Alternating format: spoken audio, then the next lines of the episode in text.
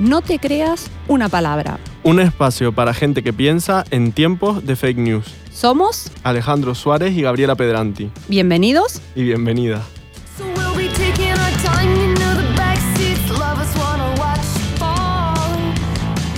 Turn it over to the flip side. Hola, hola, hola. Aquí estamos de nuevo con un nuevo episodio, la segunda temporada de No te creas una palabra. Y la propuesta es narrativas para el cambio.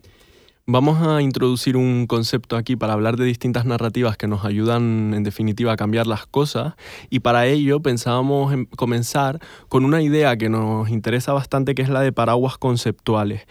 Como estos, estos conceptos bajo los que se producen debates en los que hay distintas personas, organizaciones, intereses que intentan apropiarse del, del concepto. Y es una idea que inspirada por una novela gráfica que se llama Queer, una historia gráfica, es de Meg John Barker y Julia Shield, de hecho creo que en algún otro episodio lo hemos comentado, Sí. y dibujan gráficamente pues el paraguas del concepto queer, como hay muchos intereses y al final muchos paraguas de, mm, de resignificación de este concepto. Y hoy como íbamos a hablar de este tema de narrativas para el cambio, mm, se, nos, se nos ocurrían dos conceptos como puede ser el de industrias creativas o economía creativa, o el de humanismo tecnológico, que son dos conceptos con lo que que está ocurriendo un poco lo mismo. Hay debates sobre si estos conceptos deben pertenecer al sector privado, al sector público, a las industrias culturales, y hemos ido a distintos eventos, distintas charlas, en las que estamos explorando pues este tipo de conceptos orientados al cambio. Entre esas charlas y eventos a los que estuvimos asistiendo, está la que aún está vigente del Centro de Cultura Contemporánea de Barcelona, el CCCB, sobre el juego permanente, ocio digital y sociedad hiperconectada. Y una cosa que nos llamó muchísimo la atención es que, si bien está vinculado a la exposición de videojuegos que tienen en este momento, es que en realidad va mucho más allá y trata en realidad de narrativas. Y esto fue especialmente notable en el primer, eh, la primera charla con Cassandra Co, que es una escritora que iba a dar eh, una charla llamada El cuerpo virtual. Y en realidad lo más interesante que sacamos en limpio de esta fue que para que los argumentos de los videojuegos, que son tan criticados, y no deberían serlo, pero bueno, que son una narrativa contemporánea muy potente, para que estos argumentos tengan vigencia y conecten con la gente, convocan a escritores.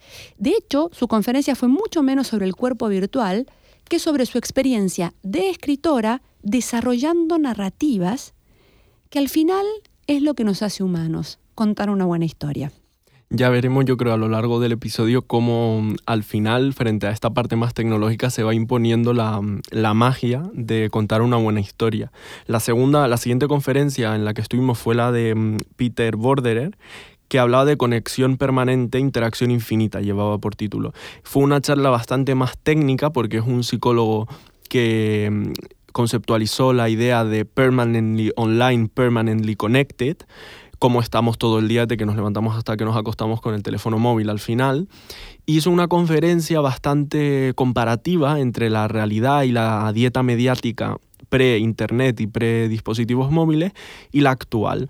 Lo más curioso, para no alargarme con este tema, fue que al final varias chicas de 16 años hicieron una pregunta y dijeron que no estaban preocupadas por, por si consumían más o menos contenido mediático, que esto ya lo podían regular ellas con la educación o, con, o en casa o en el colegio, sino que lo que les preocupaba era cómo estas compañías estaban utilizando sus datos sin que ellas tuviesen conocimiento de a dónde iban a parar estos datos. Y fue muy curioso, luego lo estuvimos comentando en Twitter con algún profesor de la UPF que también estuvo, el tema de, que al final sea gente de 16 años la que alza esa voz y dice, oye, que el problema no es lo que yo utilizo en mi móvil, el problema es que se están utilizando mis datos personales, así que hay esperanza. Sí, absolutamente, porque el concepto de privacidad es otra nueva narrativa. Mi generación, tu generación, tenemos o, tienen una mirada sobre qué significa lo público y lo privado que no tiene, por suerte, nada que ver con lo que perciben los llamados centennials o generación Z, digamos, de 15, 16 años, que se preocupan un poco por lo que viene detrás o lo que implica esta nueva realidad que asumen absolutamente como propia. No discuten eh, entre una realidad real, valga la redundancia, y una virtual, sino que tanto la física como la virtual son reales, son realidades, y hay que pensar a preocuparse con cómo se maneja esa información que además hace millonarios a muchos sin que nos enteremos, ¿no? Yo creo que muchas veces pecamos desde las industrias creativas o culturales de hablar pues de cómo nosotros analizamos o vemos el contexto y nos olvidamos de que hay gente que tiene 16 años que ya tiene muchas cosas que decir y lo que dices tú, una visión completamente diferente porque su realidad es virtual y física al mismo tiempo. Totalmente. Y aquí entra muy bien el tema de otra de las charlas que estuvimos, que es la de Diego Redoral eh, Ripoll, que es neurocientífico, que hablaba del cerebro lúdico. Es investigador en la UOC, tienen un grupo de investigación centrado en el tema de los videojuegos y hizo un análisis muy extenso, tampoco ahora nos vamos a detener porque además todas estas charlas se cuelgan en, en la web del CCCB Sí, con vídeos muy interesantes, es completo. y siempre se pueden recuperar y, y ver, pero sí que destacar cómo él frente al, al videojuego y a la actualidad ahora que, que tiene el videojuego como arte y como medio al final, em, pues está ocurriendo que el videojuego tiene muchos aspectos negativos que se destacan constantemente, sobre todo el que genera adicción, y él explicaba cómo neurológicamente se genera esa adicción, pero también están utilizando los videojuegos para tratar personas con enfermedades tipo Alzheimer, demencia, incluso en individuos que no tienen ningún tipo de patología, para estudiar cómo también tienen un montón de mm, aspectos positivos porque potencian eh, capacidades cognitivas que de otra manera no se podrían potenciar. Totalmente. Y llega incluso él a recomendar el desarrollo cognitivo que es- está científicamente probado que con videojuegos es posible, siempre y cuando no sustituya otras actividades como puede ser el ejercicio o, o la interacción social, pero que de por sí el videojuego puede ser una herramienta muy potente para que se produzca ese desarrollo cognitivo. A mí por lo menos me inspiró... Sí, seguro, porque además esto que decías al principio es muy interesante. Él tuvo que explicar que a pesar de que los videojuegos son muy criticados, que lo dijimos antes también, Cassandra Coe decía en la, en la primera charla de la apertura de este ciclo que a ella le gustaría vivir en un mundo en el que los videojuegos fueran aceptados así como es aceptado hoy el cine o incluso la televisión. Se refería más eh, puntualmente al cine o incluso a cierto tipo de literatura, que en su origen fueron absolutamente criticados como espacios de ocio, espacios para que la gente no pensara, que es un poco lo que pasa con los videojuegos. Entonces, quién sabe de aquí a un tiempo, y sobre todo mm, con todos estos vínculos de las inteligencias artificiales y las posibilidades tecnológicas que se van a integrar cada vez más en lo biológico también, nos van modificando, nos vamos enriqueciendo. Incluso me atrevería a recomendar que si hay gente interesada en el tema de los videojuegos y no sabe muy bien por dónde empezar, hay un videojuego reciente que se llama Gris como el color, que se ha desarrollado íntegramente en Barcelona, está disponible para iPad, Android y, y iOS, iOS. Y este videojuego está todo hecho aquí, la mayoría pintado a mano a través de, acuarela, con banda sonora original. Es una experiencia increíble, o sea, por la narrativa y por las sensaciones que transmite, desarrollado aquí íntegramente y además creo que cuesta 4 o 5 euros. Y además, si no me equivoco, porque estuve en la presentación o alguien me lo contó hace un tiempo, un par de años, no más de eso, tiene que ver justamente con desarrollo de capacidades cognitivas. Sí. Digamos, originalmente pasa por ahí, pero realmente se convierte en una experiencia inmersiva alucinante. Y es ¿no? una historia en la que la protagonista tiene que superar un... Es todo muy metafórico, pero un proceso como personal, de duelo, de devolver el color al mundo. Es muy interesante narrativamente, para pequeños, para grandes. Y además eso que está desarrollado íntegramente aquí. Y seguro que le sonará porque hubo una polémica en la que en el Telenoticias pues pusieron una foto de un videojuego de karaoke de gris con unos muñecos, Sí. pero en realidad se referían a, este videojuego. Esto también es tan importante documentarse, no saber sobre algo, pero si uno va a informar o hablar sobre algo, tiene tiempo, tienen Google, tienen unas pantallas en las manos, usémosla para enterarnos y chequear la información. Y con respecto a esto, también estábamos pensando en que todas las narrativas, porque al final poner una imagen que no corresponde, estoy narrando algo, también estoy mostrándolo de determinada manera que no es correcto en este caso, pero estamos invadidos, atravesados, pensamos a través de narrativas. Desde nuestros propios pensamientos hasta los videojuegos, las series, la publicidad, comunicación en general, los creadores de contenido digital, que es un concepto que a mí me gusta mucho más que influencers, ¿no? Em, y empezar a pensar, sobre todo ahora que se habla del consumo sustentable o sostenible, ¿no? o esta actitud que debemos tener con el planeta y las personas. Pensar la responsabilidad que tenemos a la hora de crear y compartir este tipo de contenidos. Nosotros también podemos hacer una producción y un consumo más sostenible de ciertas narrativas si somos responsables de aquello de lo que hablamos, de aquello de lo que contamos, ¿no es cierto? Este año en, en España, sobre todo, estuvimos haciendo, seguro que los que nos siguen habrán visto que estuvimos haciendo un evento sobre este tema, comparando España y distintos países de Latinoamérica, pero en España este año pasado se produjo un cambio muy grande del que estuvimos hablando acerca de este consumo mm, consciente, lo llamamos, para englobar todo, pero es al final un consumo responsable. Sobre todo lo hemos visto en el tema de la alimentación y, y las bebidas, ¿no? En el tema de la gastronomía, en España está basada en una narrativa totalmente hedonista y hemos pasado a una narrativa bastante racional y orientada a la sostenibilidad. Al final yo creo que la llamada que hacemos desde- humildemente desde aquí es a que esta, este cambio pueda producirse también en nuestro consumo, en nuestra dieta al final mediática y que seamos conscientes del contenido que estamos consumiendo, de, mm, de cómo estamos apoyando al creador de ese contenido cuando lo hacemos a través de plataformas, incluso si estamos suscritos a Netflix, a HBO, si estamos suscritos a Filming, por ejemplo, que paga su- todos sus impuestos aquí y tiene la sede en Barcelona, ver un poco también cómo el mismo, la misma responsabilidad que estamos desarrollando en el ámbito de la alimentación lo podemos mm, desarrollar en el ámbito del, del consumo mediático, llegando incluso a iniciativas interesantes como es la de la plataforma mm, Pantheon, creo que se llama, en la que tú puedes colaborar con tus creadores de contenido con cantidades que normalmente son muy pequeñas. Cada, mm, cada mes o, o de manera Patreon. puntual. Patreon. Patreon, Eso que sí. dije Pantheon. Patreon y, mm, y de incluso tengo una amiga que hace un podcast de, sobre temas de true crime que además está posicionando muy bien y lo han abierto ahora y puedes poner un euro al mes y estás apoyando un contenido que te, que te guste y que te parece interesante. Y además, creo que esta mm, idea de seleccionar y apoyar contenidos que nos parecen interesantes tiene que ver con la razón fundamental por la que empezamos este podcast, que se llama No te creas una palabra. Y toda la temporada anterior estuvimos hablando de esto y volvemos a ello. Está en nosotros ser consumidores responsables también de lo que nos cuentan. No creernos cualquier cosa. Eh, en, la, web tenemos colgados mm, referencias de un montón de grupos periodísticos, Maldita, Neutral y otros otros países, que están todo el tiempo dándonos herramientas básicas para no propagar información que no chequeamos, no creernos cualquier cosa y seleccionar de dónde sacamos las fuentes, incluso aunque estén absolutamente en contra de lo que yo veo, nos amplían la mirada. Si no voy a creer que mi representación del mundo es siempre la misma.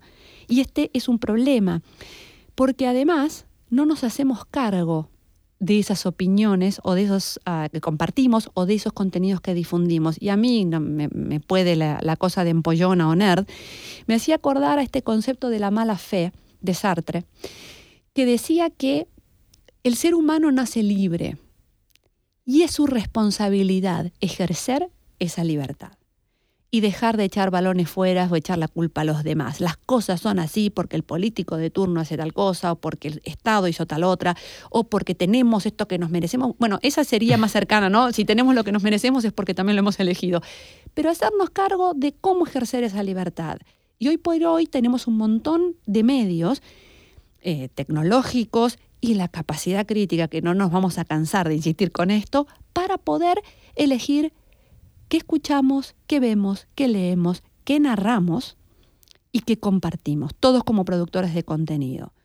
Y ni hablar, que ya llegaremos a esto, de los que nos dedicamos a generar contenido y a generar narrativas como profesión. Exacto. Al final es una idea mm, aquí de esa libertad que se te da. O sea, la, la libertad se te da, depende evidentemente de un montón de condiciones que no están bajo tu control. Pero si tú tienes un cierto tipo de libertad por dónde vives, por el, el tipo de profesión que puedes tener, luego lo que tú tienes que decir es si la ejerces o no esa libertad. Y me, me estaba acordando ahora porque al preparar el episodio comentamos la idea de simulacro y no nos acordábamos de dónde venía lo de simulacro. Y ahora me acaba de venir que nos lo comentó, ya lo contaremos en el episodio, pero es una idea que nos comentó Arturo cuando estuvo en España, que Arturo es mexicano y, y trabajamos en muchos proyectos, sobre todo Gabriela con él. Y es un, un escritor argentino, que pondremos el, el link, que hablaba de la literatura, y nosotros lo hemos ampliado a, a otras narrativas, como simulacro, que nos permite explorar utopías, distopías diferentes y ver qué pasaría si. Ahora con el tema, que, que no, no me extenderé con este tema, pero sé que, que todos lo tenemos presentes, del coronavirus o del COVID-19, Oh, pues con este tema enseguida surgen muchos debates en torno a los relatos que ya habían surgido sobre este tema, la, película la película esta de contagio de Soderbergh, e incluso se ve que había un escritor eh, asiático que había hecho una novela sobre un virus que se originaba en Wuhan, pues de alguna manera todas estas narrativas nos preparan para el mundo que viene, ¿no? Y nos preparan para, para lo que pueda ocurrir. y si uno tiene la capacidad crítica de informarse y razonar, no tiene por qué caer en pánico.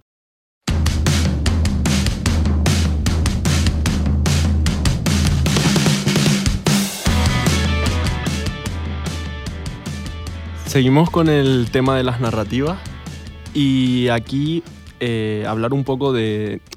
Es algo que siempre ha estado en el podcast y tampoco quiero meterme otra vez en el tema porque nos encanta que siempre hablamos de fake news, sí, fake news no, pero hoy orientado al tema de las narrativas y sin entrar a, a discutir ahora definiciones de qué es una fake news o qué no, sí que me interesa pues el tema de cómo se está poniendo mucho el foco en, en la verdad, en lo que es objetivo, en el dato, en buscar la verdad más exacta, en lugar de asumir que no hay una verdad, que al final vivimos en un, en un contexto lo suficientemente complejo y diverso a nivel cultural como para que haya verdades diversas que conviven, que se enfrentan, que una se impone sobre la otra y de que... hecho, voy a interrumpir un poquito, pero que justamente tiene que ver con lo que hasta donde sabemos nos diferencia de los otros animales.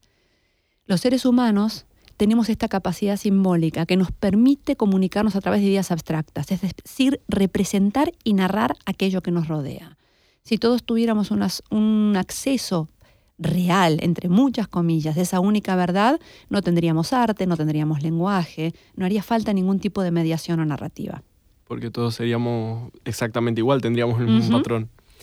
Y mm, en este tema, eh, de verdad, verdades, hay ahora, evidentemente, se habla mucho desde el punto de vista de la política y de los relatos políticos, porque Ujú. vivimos en un momento políticamente complejo. Pero un ejemplo que siempre se pone es el del tema del tabaco, ¿no? Y cómo algo que se veía, era socialmente aceptable, luego ya no lo Claro. es tanto. Y sobre todo lo que interesa de esto a nivel de este ejemplo tan banal o ejemplos más complejos desde la política, yo creo que si nos ponemos en este paradigma de las verdades múltiples, entendemos que, que por un- durante un tiempo nuestra verdad, entre comillas, se imponga, no significa que vaya a permanecer por lo largo del tiempo, que es muy esta idea de progreso de la sociedad va avanzando y en realidad no.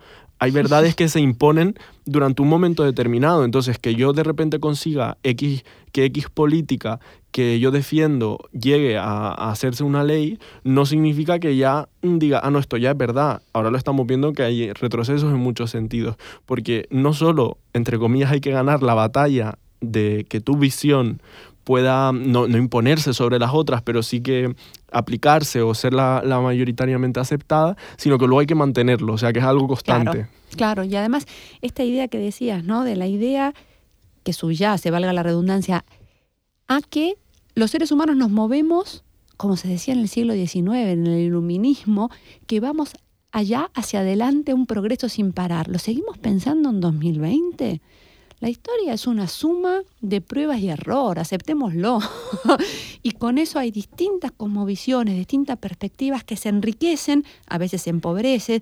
Hablamos de todavía hablamos de épocas oscuras, porque en realidad sigue el eco del iluminismo, la luz como lo contrario a lo Claro. oscuro, ¿no? Pero tendríamos que flexibilizar un poco esto ya en esta época, por lo menos en Occidente. Sobre todo porque hay voces que van surgiendo al margen, que sí que han criticado ampliamente de discursos más académicos o más prácticos este historicismo occidental Mm. que tradicionalmente siempre se ha impuesto, esta idea de avanzar de países desarrollados, países subdesarrollados, los subdesarrollados tienen que llegar a un... este- esta idea Sí. de, de avanzar en línea recta. Y hay voces que mm, comentábamos, se me ocurre ahora por ejemplo la de Marina Garcés, que siempre hace incidencia en el qui parla, quién habla, y siempre te dice, planteate quién habla, qué voz mm, es la que estás escuchando y que tú también tienes una propia voz y que vas a comunicar al final. Y también se nos ocurre el tema de Adela Cortina, que es catedrática de, mm, de ética y que siempre habla, y a mí me parece gracioso porque además es muy simpática cuando lo dice, de cómo todas las personas y todos los seres humanos son respetables, pero no todas las opiniones. Hay que respetar a todas las personas, pero no a sus opiniones. Si alguien dice que los hombres y las mujeres deben tener igualdad de derechos y hay alguien que dice que no, Claro. pues si la persona que dice que tienen que tener igualdad de derechos tiene una argumentación mucho más compleja, pues su opinión es mucho más respetable que la otra y no pasa nada. No todas las opiniones son igual de respetables. Totalmente, pero en esta época de excesiva corrección política parece que todo vale. Y no es así. Y no es así. Digamos, esta, y justamente es algo que se está empezando a visibilizar. Porque siempre contamos ciertas historias que, como bien decía recién Alejandro, sea a nivel histórico y el avance, el país desarrollado subdesarrollado, pero también siempre hemos tenido narrativas casi únicas para contar el mundo. Eh, seguramente si uno habla de cine aquí en Occidente, uno piensa en Hollywood. Si hablamos hace unos años por ahí de lo que viene de Medio Oriente, pensamos en Bollywood. Pero, ¿qué me dirían si les cuento que la segunda industria de producción del cine, después de Bollywood y antes que Hollywood, se llama Nollywood y proviene de Nigeria? Probablemente más de uno no lo sabe esto. ¿Por qué? Porque, y es una industria relativamente nueva, porque surge en los años 90 con la popularización del VHS, de poder tener estas cámaras más accesibles para empezar a filmar sus propias o grabar en vídeo sus propias realidades. Hay material en YouTube que vale la pena ver. Algunos han eh, ya accedido, hace un tiempo que están circulando, porque cuentan, aparte es, es muy divertido en los años 90, el cruce de lo que son las historias locales en Nigeria, por ejemplo, una familia polígama, pero con influencias de las grandes este, series barra telenovelas norteamericanas, que no esas que duran, norteamericanas de Estados Unidos, quiero decir, otra, otra apropiación de, de una palabra, ¿no? Norteamérica es Canadá, Estados Unidos y México, y decimos norteamericanos como si fueran los, Los los únicos. estadounidenses, como si fueran los únicos, pero que justamente hacen un cruce estético de esta cosa llegada de Estados Unidos, pero contando narrativas locales. Y es súper interesante. Y vuelvo a decir, como reflexión, más allá de que nos guste, no nos guste, nos enganche la historia, empieza a dar visibilidad a historias que existían, pero que nunca aparecían narrativamente más eh, de la tradición oral, escrita, pero no en la audiovisual. Y en este sentido nos parece súper interesante, aunque muchos lo critican como los videojuegos y otras narrativas, todas estas plataformas de streaming. Y es notable que sea Disney que llegue casi tarde al pastel también, ¿no? Digamos, ¿por qué? Durante años nos creímos las historias de las princesas blancas occidentales que eran rescatadas por un príncipe, sobre todo popularizadas por Disney, que se apropió de todas esas historias que circulaban desde hacía por lo menos un par de siglos para contarlas de determinada manera.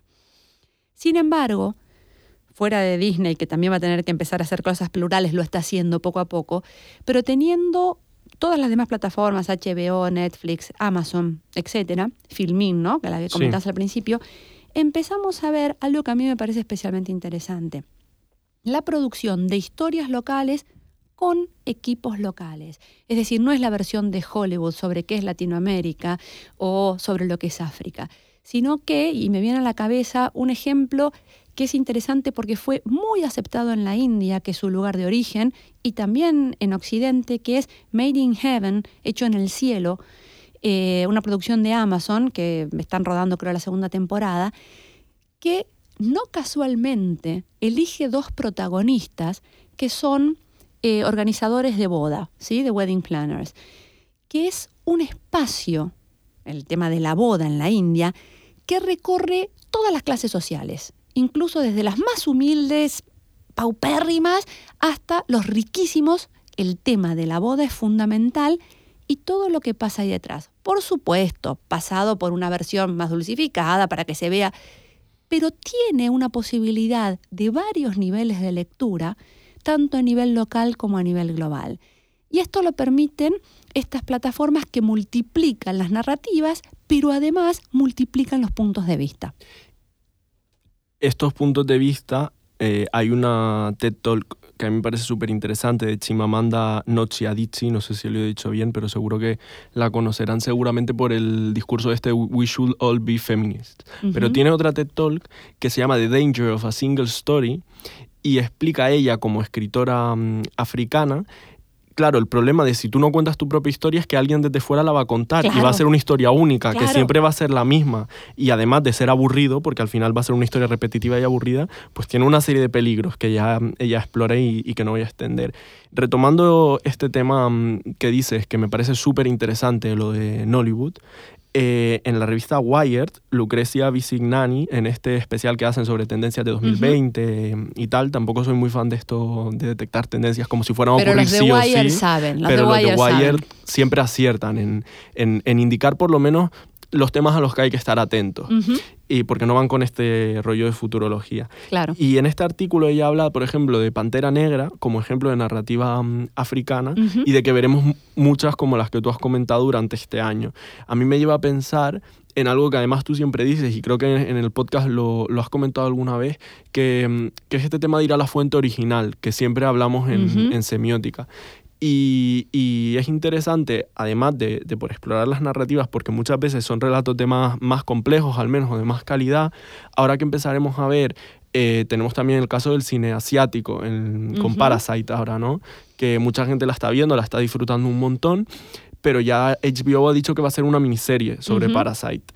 Eh, esto que ha ocurrido ahora y que es visible porque pasa con Parasite, con el cine asiático ha pasado siempre. Total. Y de Infernal Affairs hicieron la versión de Hollywood que era de Departed, de Old Boy también hay, hay versión americana, del cine soviético, pues Solaris hay, hay otra versión. Yo creo que es interesante que cuando empecemos a ver relatos eh, más hechos para el mainstream, exploremos y digamos qué hay detrás y a lo mejor nos gusta Pantera Negra y descubrimos de casualidad Nollywood o nos gusta Parasite y descubrimos pues el cine de, mm, de Wong Kar Wai o de cualquier director asiático de renombre. Y en este sentido, se me ocurre a raíz de una clase que, que terminé ayer, en un máster en el IED, donde también doy clases, digamos, que estábamos reflexionando sobre comunicación de marca, pero por supuesto la marca hoy se comunica también a través de los creadores de contenido, ¿no? Entonces, una de las que eligieron para analizar fue, por supuesto, la Rosalía. Y lo interesante, y es un buen ejercicio para quienes están, eh, han crecido o viven en España y entienden todo lo que viene detrás de la Rosalía, y digo la porque justamente está el juego de los catalanoparlantes también me entenderán y por qué ella lo castellaniza y qué connotaciones tiene en el castellano, decir la que no en catalán, que es lo correcto. ¿Cómo la mayoría de los alumnos latinoamericanos que estaban en esta clase, solo una, una chica catalana, que fue la que dio la llave para abrir ciertas cosas, repetían las canciones y entendían algo simplemente en la superficie. Es muy difícil entender que para mí va a ser muy difícil que lo supere. El primer disco de Rosalía, El Mal Querer, con todos sus capítulos, no solamente yendo a flamenca, ese libro en el que sabemos que se inspiró, sino sin conocer profundamente a la cultura española y los cruces e incluso los debates y las oposiciones que hay. Eh, alguna alumna latinoamericana no podía conectar con Camarón de la Isla, por ejemplo, porque es muy joven. ¿Y cómo no va a tener de referencia Rosalía a Camarón, que fue un innovador del flamenco ya hace unas cuantas décadas? Es decir, hay un montón de hilos que se van tejiendo que damos por sentado, a veces en las narrativas, sin ir al origen, y repetimos la canción como tal. Pero hagan el ejercicio, los que realmente entienden de qué habla Rosalía, háblenlo con amigos de otros países, ábranles las ventanitas para que puedan llegar al origen y ver cómo se va entretejiendo esto. De esto estamos hablando, de que las narrativas pueden quedarse en un nivel un poco más superficial para ser entendidas globalmente, pero que siempre, siempre, sobre todo hoy con la multiplicidad de voces que estamos viendo, tienen un arraigo cultural súper potente. Y esto es lo interesante de estas nuevas producciones. Y estoy temblando a ver qué pasa con la adaptación del cómic del Eternauta, que por lo menos va a ser por un equipo de producción y dirección que hizo la clásica eh, Pizza Birrafaso en Argentina en los años 90, que por lo menos esto pinta bien, pero veremos. El Eternauta es una historieta maravillosa. Yo escribí hace unos años, lo, lo puse hace poco en redes sociales, un artículo para un periódico aquí sobre sus 50 años que puede ser entendida como una historia de ciencia ficción, pero también tiene connotaciones hiperlocales que vamos a ver cómo se traducen a un nuevo lenguaje.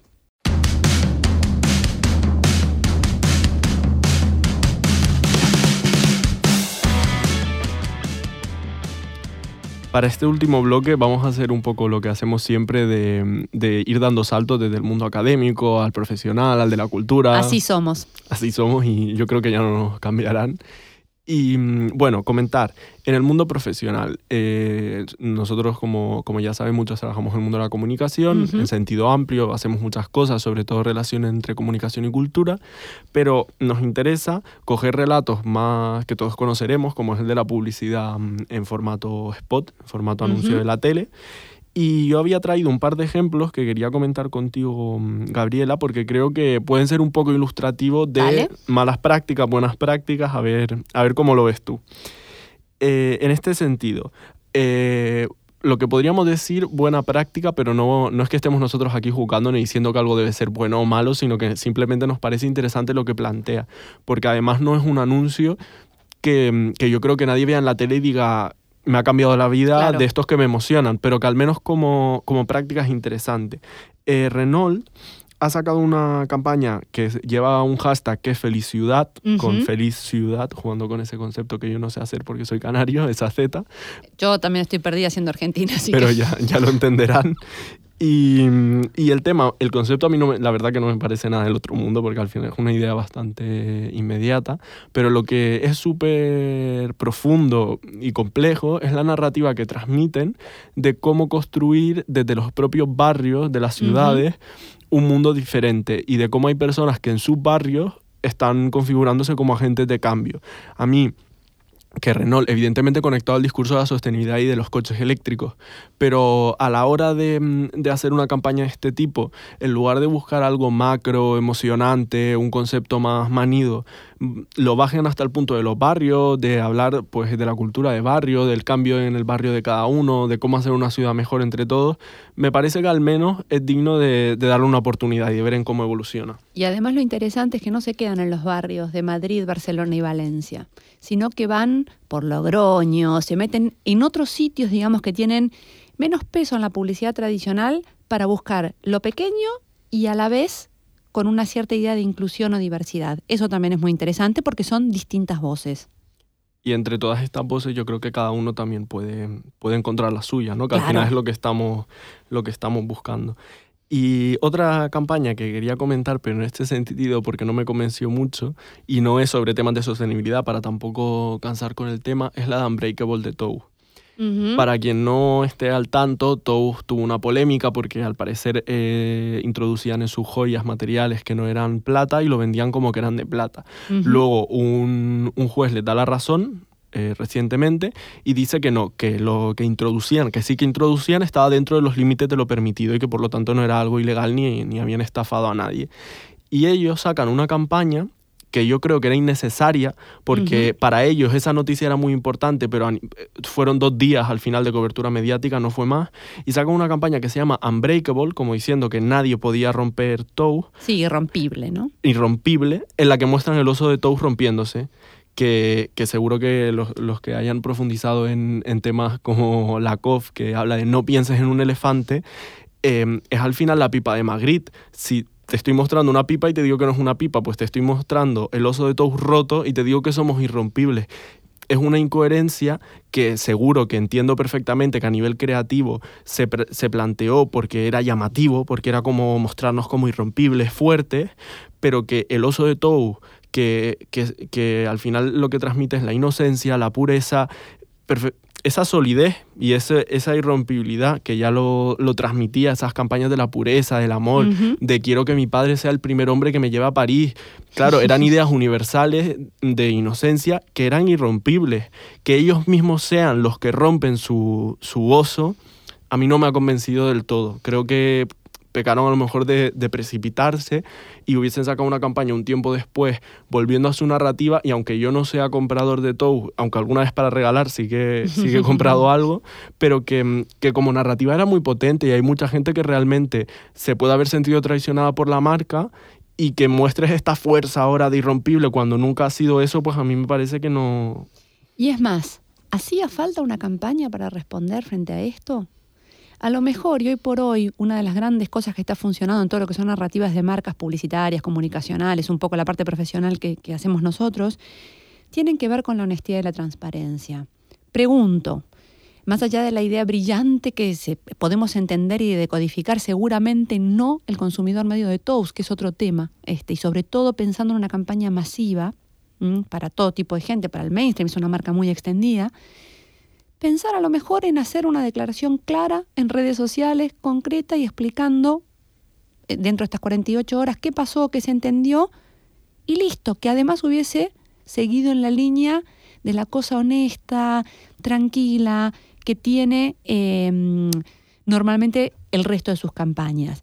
En este sentido, y hay algo que a mí me viene preocupa- preocupando profesionalmente desde por lo menos fines del año pasado, es que un gran tótem de la publicidad de los últimos 60 años, por lo menos, que, 60 años en audiovisual, más de 100 en gráfica, que es Coca-Cola, está, dicho mal y pronto, metiendo la pata. ¿Será porque no podemos solamente apelar a ideales globales? Ya nada más, me lo pregunto, ¿no? Con todas estas cosas, estas multivoces locales que aparecen por lo menos como distintos niveles de lectura, como decíamos antes, para que se entienda globalmente, pero también puede haber una apropiación local. No sé si vieron la publicidad de Papá Noel de Navidad de la última Navidad Coca-Cola. Al menos a mí me pareció inquietante. Esta narrativa que a lo mejor podría ser una idea interesante, pero el concepto y la ejecución eran al menos dudosas e inquietantes, vuelvo a decir, que era un señor que se mete en la casa por la noche sin conocernos. Es decir, de, un de país extranjero.